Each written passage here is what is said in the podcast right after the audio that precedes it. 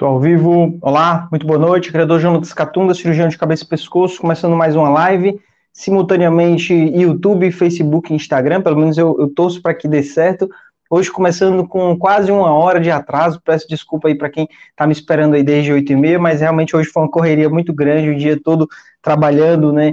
Saí de manhã, fui atender em Maranguape, à tarde dando aula.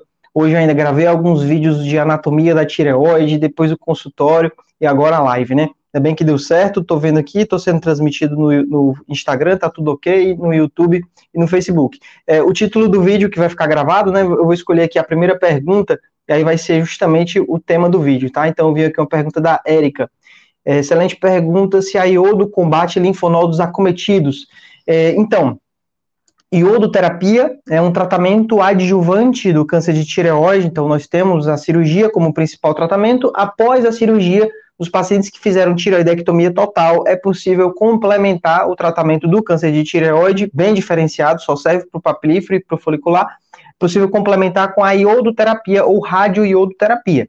Esse tratamento, o objetivo é justamente reduzir o risco da doença voltar depois do tratamento. Então, todo paciente que trata de câncer de tireoide, o câncer pode voltar. É uma notícia ruim, mas na maioria dos casos isso não acontece. E nos casos que tem um risco intermediário a alto risco, compensa fazer um tratamento a mais. Né? Nos casos de baixo risco, não compensa, porque se o risco já é baixo, não há necessidade de você fazer um tratamento a mais. Nos riscos de intermediário a alto risco de recidiva, compensa você fazer a iodoterapia, porque justamente ela pode inibir recidivas, né, diminuir a chance do câncer voltar. E como é que ela faz isso? Destruindo a doença que pode ter ficado dentro dos linfonodos. Então, a iodoterapia, né, respondendo a pergunta, a iodoterapia consegue sim destruir doença dentro do linfonodo. Porém, não é qualquer doença. Ela consegue destruir geralmente lesões de até um centímetro. Então, seriam micrometástases, lesões acima de um centímetro elas não respondem tão bem à iodoterapia, e aí, nesses casos, o tratamento preferencial é cirurgia. É por isso que todo paciente que faz a cirurgia do câncer de tireoide, faz a tireoidectomia, seja a tireoidectomia apenas ou a tireoidectomia com esvaziamento, antes da iodoterapia, é interessante fazer um ultrassom do pescoço, principalmente se o tempo que a pessoa esperou para fazer a iodoterapia foi muito longo, porque se nesse meio tempo foi encontrado uma metástase, aí a melhor opção é, antes da iodo, fazer uma nova cirurgia para a iodoterapia funcionar melhor. Né? Se tem algo que não vai resolver com a iodoterapia, não adianta você fazer a iodoterapia, tem que ir para a cirurgia primeiro, né? É, vamos lá, eu vou escolher aqui, temos aqui uma pergunta do Instagram. Eu tô vendo que eu tô ok no Instagram. É, no Instagram, pessoal, não tô respondendo pela caixinha, tá? Que tinha um botãozinho de interrogação. Como eu tô transmitindo nesse outro programa aqui, eu tô respondendo as perguntas do chat do Instagram. Eu mudei aqui o formato. Então, aqui a pergunta da Daniele: quanto tempo sem levotiroxina gera hipotireoidismo? É assim, Daniele, é, hipotireoidismo no paciente que já está em tratamento, se você ficar um dia sem tomar, geralmente não chega a ter sintomas de hipotireoidismo, né? É, o esperado para a pessoa ter sintomas seria, na verdade, pelo menos sete dias, que é o tempo da meia-vida do remédio. Então, após sete dias sem tomar o remédio, já começam a vir vários sintomas do hipotireoidismo. Mas isso é muito variável de paciente, para paciente. Pode ser que a pessoa, sem tomar dois, três dias, já sinta uma grande diferença. É, pode ser que você passe várias semanas sem tomar e não sinta muita coisa. Eu já atendi pacientes que é, precisaram passar 30 dias sem tomar o hormônio, justamente por conta do preparo da iodoterapia, que eu falei na primeira pergunta, né? É, o paciente passou 30 dias sem tomar o remédio e não teve nada, ficou super bem, né, não teve muitos sintomas do hipotireoidismo. Então é muito variável de pessoa para pessoa essa sensibilidade do hormônio na tireoide. É, um ponto que eu gosto de chamar a atenção é, em todo paciente que trata hipotireoidismo, seja porque fez cirurgia, seja porque é tireoidite de Hashimoto, é saber que sintomas de hipotireoidismo, eles não são específicos. Então, às vezes, o paciente fica quebrando a cabeça, indo de médico em médico, porque sente sintomas de cansaço, é, queda de cabelo, ganho de peso, e acha que aquilo é por causa do hipotireoidismo e muda a dose, às vezes cai na mão de um desses charlatões que passam tratamentos que não têm o menor pé em cabeça, reposição de T3, e não funciona. Não funciona por quê? Pode ser que esse tratamento né, que está sendo usado não é para a doença certa. Se você tem sintomas que parecem hipotireoidismo, a gente olha os exames da tireoide. Se o TSH está ok, T4 livre está ok, dificilmente isso é da tireoide. Provavelmente o problema é outro. Às vezes uma anemia, às vezes uma ansiedade, às vezes um estresse, né, às vezes outra doença autoimune, lúpus, um diabetes. Então, existem vários outros problemas de saúde. Não existe só a tireoide, mas a pessoa que tem a doença da tireoide, ela quer culpar a tireoide acha que o problema é só a tireoide. Né? Então, é por isso que é importante procurar bons médicos para dar o diagnóstico, né? porque senão você fica lá quebrando a cabeça achando que a culpa é da tireoide, quando pode não ser, né? Então, vamos aqui para uma pergunta é, do Instagram, ou quer dizer, do YouTube ou do Facebook. Vamos sortear aqui. Pergunta da Jocinalva interessante. Qual o procedimento depois da cirurgia? É, então, Jocinalva, depois da cirurgia, ah, seja, vamos dizer, né, que a gente não sabe ainda o que é. Fez a cirurgia, geralmente com duas semanas a gente vai ter o resultado final da biópsia, né? E essa biópsia vai ter uma resposta definitiva. Ou a cirurgia teve como resultado benigno, não era câncer, era uma hiperplasia, era um bócio ecológico, ou o resultado da biópsia pode vir câncer, né? Aí, nesse caso, a gente vai saber já qual é o tipo de câncer, qual é o estadiamento, quão avançado ele estava, né? E aí, se foi benigno, o procedimento é ajustar os hormônios da tireoide, geralmente repetindo exames laboratoriais e aumentando a dose ou diminuindo até o TSH ficar dentro de uma faixa para aquele caso específico. Já quando é câncer, a gente vai decidir se há necessidade ou não de fazer um tratamento a mais. Seria esse que eu falei na primeira pergunta, iodoterapia. Né? Então, é, se há necessidade de fazer iodoterapia, o paciente vai passar por um preparo que envolve 30 dias sem tomar o remédio, envolve 15 dias de uma dieta especial, pobre em iodo, para que o corpo absorva o máximo de iodo possível. Tá? É, e depois desse tratamento vai ficar acompanhando nos casos de câncer, né, porque existe a possibilidade do câncer voltar, fazendo o exame tireoglobulina, antitireoglobulina, fazendo ultrassom e às vezes a necessidade do exame de PCI, a pesquisa de corpo inteiro, quando há alguma suspeita de metástase que não foi vista nesses exames, mas a tireoglobulina está subindo, tá bom? Então, de uma forma bem resumida, o procedimento é esse, mas a maioria dos pacientes se recupera bem na cirurgia, a maioria dos pacientes não tem complicações, é uma cirurgia bem tranquila, é, muitos dos pacientes que eu opero, é comum o paciente se surpreender com quão tranquilo é a recuperação. O paciente até se preparava para algo pior. Já tive paciente que fez herança, mudou os bens para outra pessoa, passou tudo para outras pessoas que achavam que depois da cirurgia não ia poder resolver nada e se surpreendeu, porque não é assim, né? A maioria dos pacientes, já tive até uma paciente, eu acho isso muito satisfatório, quando o paciente no dia da cirurgia diz, doutor, parece que eu nem operei, né? Porque passou o efeito da anestesia, a pessoa não sente dor, geralmente se recupera bem, então não chega a ter tanto desconforto, né? Então vamos lá para uma pergunta aqui do Instagram, vamos escolher aqui. Tem umas perguntas muito grandes, é, não vou escolher essas, tá? É uma, quase um, uma consulta, né? A Magna mandou aqui: extravasamento de nódulos significa metástase? É uma excelente pergunta, né? Nós temos a extensão extratireoidiana, que às vezes pode ser usada como esse sinônimo, né? É, é possível a extensão extratireoidiana, o nódulo na tireoide conseguir invadir tecidos ao redor, né? Ele fica colado, fica grudado, fica meio que se expandindo para esses tecidos ao redor. Isso é um sinal não tão bom, mostra que é um câncer mais agressivo, que tem mais capacidade de voltar, inclusive, e nós temos a extensão extracapsular do linfonodo, né? Eu não sei exatamente qual é a sua dúvida em específico, mas são, são os termos parecidos, só que um é o câncer na tireoide, que está invadindo os tecidos periféricos ali da tireoide, ou o músculo, ou a traqueia, ou o nervo, ou só a gordura. A outra é o linfonodo, a metástase que foi para dentro do linfonodo já está saindo do linfonodo e grudando nos tecidos ao redor.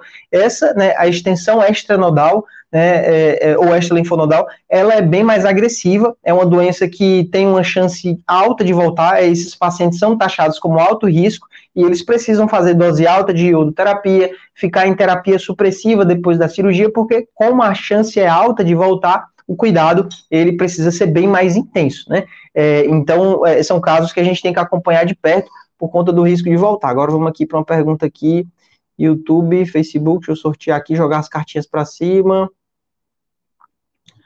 Vamos lá, a Helene Gomes mandou. Boa noite. Gostaria de saber se é necessário fazer ultrassom Doppler colorido, mesmo tirando toda a tireoide.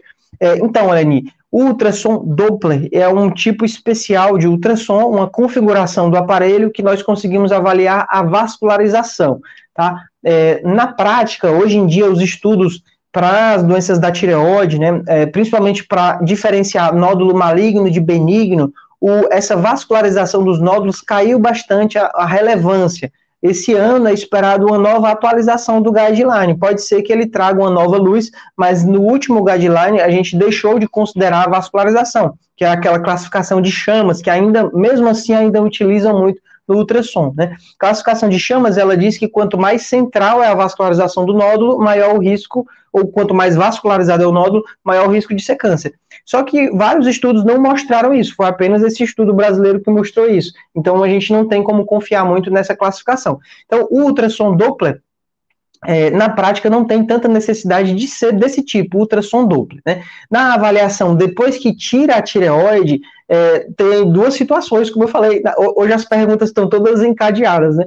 Se a, o motivo da cirurgia foi por doença benigna e tirou tudo, não há necessidade de fazer mais ultrassom, porque está curado, não vai voltar. A doença benigna, ela nunca volta, né? Já no câncer de tireoide, existe sim o risco desse câncer voltar. Então, no, no segmento do câncer de tireoide, esse paciente precisa fazer o ultrassom cervical. Não é ultrassom de tireoide, porque não tem mais tireoide, é ultrassom cervical para investigar todas as cadeias linfonodais, tanto as recorrenciais, as que estão aqui na região central, próximo de onde a tireoide estava, como as cadeias laterais, para investigar se surgiu algum linfonodo metastático, né? Nesse exame, o ultrassom Doppler, ele ajuda, porque se encontrar algum linfonodo, eita, Leia pegou um brinquedo aqui, não, Leia, na hora da live, mulher, tu vai fazer o barulho aqui, dá certo não. É, então, o ultrassom Doppler, ele ajuda, por exemplo, se encontrar algum linfonodo, a gente vai poder avaliar se ele tem vascularização ou não, se é um linfonodo que tem alguma área cística, ou área de degeneração, uma área de necrose, né? então a Leia quer participar da live, não, Leia, não dá certo não tá? Então, ajuda sim, né? Se puder fazer com Doppler no segmento do câncer de tireoide, é melhor. Geralmente, esse, essa, essa, configuração, o Doppler, ele é feito de rotina, então não tem tanto por que a gente se preocupar, tá? No final vai dar certo, né? Eita, como tem pergunta. Vamos lá, aqui, escolher aqui uma pergunta do, do Instagram. Peraí, peraí. A pergunta da Mercant Life. É normal para quem removeu a tireoide tomando hormônio acusar tireoglobulina?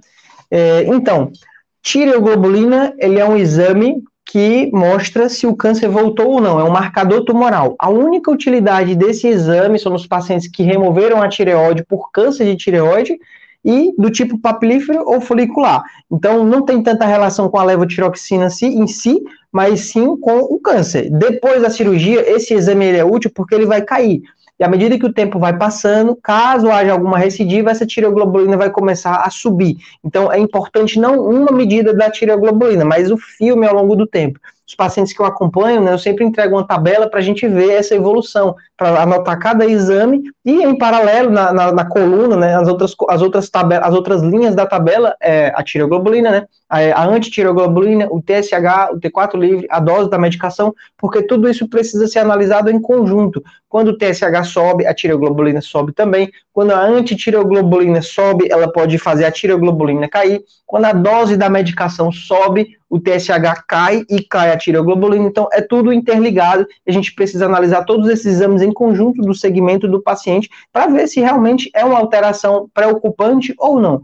É muito comum é, em alguns pacientes, a tiroglobulina não zerar total e ela fica flutuando, ela fica, às vezes, dá uma subidinha, depois cai. É, isso é algo totalmente normal e não é motivo né, para desespero, porque é, é, comum o paciente receber o exame, dar uma olhada e já fica né, achando que o problema voltou que vai morrer, né? Então, não, não aconselho esse tipo de conduta aconselho deixar para ver os exames só na hora da consulta, né? Porque senão você vai passar alguns dias aí com muita ansiedade, tá? Mas na maioria dos casos a chance, a chance de voltar é baixa, né?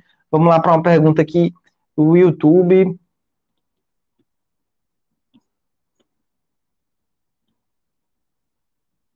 Pergunta da Eliane. Doutor Jonatas, tomando a medicação, é possível a tireoide voltar ao normal? É uma excelente pergunta, Eliane, essa sua. É, então, a tireoide, se você começou a tomar um remédio para tireoide, né, se o problema for hipotireoidismo, a sua tireoide ela já não é mais normal e nunca mais vai voltar ao normal. Se há necessidade de você usar levotiroxina, purantequato, eutirox, algum desses hormônios, é porque você não tem mais uma tireoide funcionante. Então, ela não vai recuperar a função. Se já há necessidade de fazer o hormônio, é porque ela já parou de funcionar. Tá? Então, o remédio, ele vai normalizar os exames e vai combater os sintomas do hipotireoidismo, né? Então, você vai ficar bem, vai ser possível ter uma vida totalmente normal, desde que você tome o hormônio todo dia, né? Mas você não vai ter, não vai poder parar de tomar esse remédio, tá? Senão vai voltar tudo de novo. A tireoide não volta ao normal, mas os exames normalizam, né? E a qualidade de vida volta. Tá? No hipertireoidismo, também é um paciente que tem uma doença é, é, da tireoide, né? Uma doença crônica, incurável, né? E que o paciente, uma hora, vai sair do hiper, vai ficar dentro do normal, pode até ser que fique sem tomar nenhum remédio, mas uma hora vai entrar no hipotireoidismo. Então, também é uma doença crônica que precisa fazer exames periódicos, né? Para ter certeza que está tudo bem, né? Então vamos lá aqui a próxima pergunta, né? Enquanto isso, você já vai clicando aí no gostei no YouTube, vai se inscrevendo no canal se não está inscrito, vai deixando seu comentário. A pergunta da Prof. Gianni, né? É, aqui é, não é bem uma pergunta, é mais um comentário, mas eu achei interessante. Um ano de tiroidectomia total, os médicos divergiram sobre fazer PCI e iodo após a cirurgia, fui na recomendação do endócrino que disse que não precisava. É, então, ah, é muito importante ter né, um, na equipe né, um endócrino e um cirurgião de cabeça e pescoço que pensam da mesma forma. Né? Então, ah, em medicina, ah, as condutas muitas vezes não são consenso. Então, um médico indica uma cirurgia parcial, o outro indica uma cirurgia total. Um médico indica que precisa fazer punção, o outro diz que não precisa fazer punção. Então, é muito comum isso, e na prática, se a gente for ler todos os guidelines e os livros, na maioria das vezes os dois estão certos, pelo menos se os dois forem da mesma área, né? Não pode é um médico que é, trabalha em uma área que não tem nada a ver com a tireoide, né? Dar pitaco na tireoide. Se for dois especialistas, geralmente eles estão certos, tá? Então, é muito comum isso. Às vezes um médico quer ser mais agressivo e o outro quer ser mais conservador, um quer fazer a iodoterapia e o outro quer só acompanhar, tá? Então isso é muito comum e você precisa saber que isso existe e saber que vai, pode acontecer de uma hora um dizer vire à esquerda e o outro vire à direita, né? E aí o que é que você vai fazer? Qual a conduta, qual decisão, qual caminho você vai tomar? Então, é, nessas horas, né, é por isso que é importante você ter médicos que você confia, seja o cirurgião, seja o endócrino, seja acompanhar só com um, ou o ideal seria os dois andarem do mesmo rumo, né, seguindo a mesma filosofia, né, porque o câncer de tireoide, é, nos últimos guidelines, o que, é que a gente tem visto? É uma tendência a ser cada vez mais conservador. Como é uma doença que está aumentando muito a incidência, a gente está descobrindo cada vez mais casos de câncer de tireoide, está sendo cada vez mais pesquisado e a mortalidade desse problema não está aumentando, né? As pessoas não estão morrendo mais de câncer de tireoide. Muitos estudos têm visto que não faz sentido você ser mais agressivo, tirar a tireoide total de todo mundo, fazer iodoterapia, fazer esvaziamento, fazer terapia supressiva, esse pacote de tratamento para todo mundo, né? Então, se o tratamento fosse um crime, a gente precisa adequar a punição ao crime, né? Não, se a doença fosse um crime, a punição, né?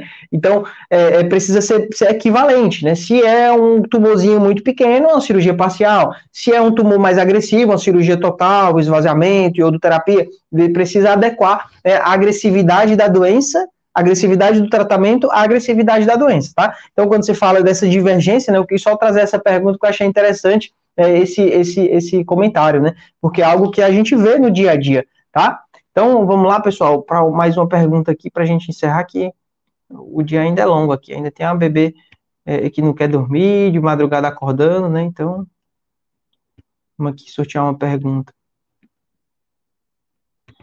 Pergunta da Betânia. Boa noite. É, gostaria de saber quanto precisa estar o exame da tireoide para estar controlado. Então, essa é uma pergunta bem ampla também, só perguntas boas, né? É, o exame da tireoide, na verdade, não existe um exame. Nós temos vários exames da tireoide, Betânia. Nós temos o exame TSH, que é o exame do hormônio tireoestimulante, é um exame excelente para avaliar se o paciente está em eutireoidismo, que é o, o, ideal, o normal, que todas as pessoas que não têm doença da tireoide estão, né? É, então, o TSH, talvez, se a gente fosse, se eu pudesse escolher apenas um exame para dizer que é o exame da tireoide, né, de uma forma mais simples, é o TSH. O ideal seria ele estar tá entre 0,5 e 2, seria o ideal, né? Mas nós temos, além do TSH, o T4 livre, nós temos os anticorpos anti-TPO, anti-tireoglobulina, né, nós temos os vários é, T3, T3 total, T4 total. São vários exames possíveis que a gente pode utilizar de acordo com cada caso. Tá? Temos o TRAB, temos a cintilografia, temos o ultrassom, são muitos exames. Mas se você for olhar só um, basta olhar o TSH, tá bom? Vamos lá, uma, uma pergunta aqui do, do Instagram, para a gente pegar aqui uma pergunta boa. Pergunta da Cleide Maris, tem a ver com o que a gente acabou de falar, né? É, TSH pós-tiroidectomia total, zerar, é normal? É, então, eu até comentei sobre terapia supressiva. O que é isso, né? Que eu falei assim bem rápido. Terapia supressiva é uma forma que nós temos de inibir recidivas, né? Ou pelo menos fazer com que elas cresçam devagar, deixando o TSH zerado, o TSH bem baixo, né? Isso é feito dando uma dose alta do hormônio. Então, nos pacientes que têm câncer agressivo, a gente faz essa estratégia, dá uma dose mais alta do hormônio do que a pessoa precisa. Então, a pessoa ficaria bem com a dose de 100, ela vai usar 125, uma dose maior. Ficaria bem com 125, vai estar usando 150, uma dose maior que vai deixar o TSH mais baixo, o T4 livre mais alto, e esse paciente vai ficar quase em hipertireoidismo, né? Aí, nesse caso, né, pode inibir uma recidiva. Esse tratamento não é para qualquer caso. Tem muitos pacientes que, se você fizer isso, vai acabar com a qualidade de vida da pessoa, a pessoa não consegue fazer um exercício, porque toda vez que começa, coração acelera, a pessoa fica dormindo mal, tendo insônia, tendo tremores. Então, não é esse o objetivo do tratamento. O objetivo do tratamento é deixar o paciente quase em hipertireoidismo, não é para deixar em hipertireoidismo. Se isso está acontecendo, precisa reduzir a dose, tá? Isso que eu falei é, é apenas, né, é no nos pacientes com câncer de tireoide agressivo, não são para todos os casos de câncer de tireoide, tá? É, vi aqui uma pergunta da Érica, a Érica que inclusive é membro do canal, né? Quem é membro do canal no YouTube tem vários vídeos exclusivos, tem três cursos lá exclusivos para quem é membro do canal, sobre câncer de tireoide, sobre viver bem depois da cirurgia, curso básico. Né? Então vamos lá, ela perguntou aqui: devo tomar levotiroxina antes ou depois da coleta? sempre depois da coleta. A coleta do exame de sangue tem que ser feita em jejum, né, sem comer nada, sem tomar nenhum remédio. Eu já peguei casos em que o paciente tomou o hormônio antes do exame e o TSH estava alto, né, indicando que a dose não estava não adequada, só que o T4 livre estava altíssimo. Por quê? Porque como a pessoa tomou o remédio antes da coleta, interferiu e fez o T4 subir. Quer dizer, um resultado aberrante. Geralmente é TSH alto e T4 baixo, ou o contrário, T4 baixo e TSH alto, né? Eles se alternam, né? Então, nessa paciente estavam os dois altos, um porque realmente estava alto e o outro que estava falso alto por conta do, do tratamento, né? Do remédio que ela tomou, né? Beleza, pessoal? É, então, vou encerrar por aqui. Muitas perguntas ainda, né? Tô vendo aqui é, 250 pessoas ao vivo. Tem 150 aqui e 90 e poucas aqui, né? Muita gente, né? Eu dou aula na, na faculdade de medicina, lá o auditório cabem 120 alunos. Então, é um auditório lotado que eu tenho que dar aula com o microfone, né? E aqui tem 250 pessoas ao vivo, é o dobro, né? Muito obrigado por essa audiência, né? E por participar, porque eu só consigo responder aqui as perguntas graças a vocês que estão enviando, tá? É, mas sempre peço, curtam o vídeo, se inscrevam, isso ajuda muito na relevância do canal, faz com que o, as redes sociais mostrem mais esse canal para mais pessoas, para a gente conseguir ajudar mais pessoas, tá? A minha meta nos vídeos agora, né, é deixar pelo menos mil curtidas. Então, vá lá no YouTube, curta o vídeo para ajudar o vídeo a crescer cada vez mais, tá bom? É, deixando muito conteúdo no Instagram também, então tem uns dois, três vídeos por semana, vídeos exclusivos no Instagram. Tenho uh, o Carrossel amanhã, vai ter uma postagem muito bacana lá no, lá no Instagram sobre os exames após a cirurgia. Então, para quem não me segue lá no Instagram, vá lá, porque amanhã vai ter uma postagem específica para exames depois da cirurgia. Quinta-feira tem um vídeo novo no YouTube sobre é, medicamentos após a cirurgia. É tanto conteúdo que até eu me perco, não sei mais nem o que foi que eu fiz, mas eu sei que eu fiz muita coisa para ajudar vocês, beleza? E é isso, é, um forte abraço e até o próximo vídeo. Valeu!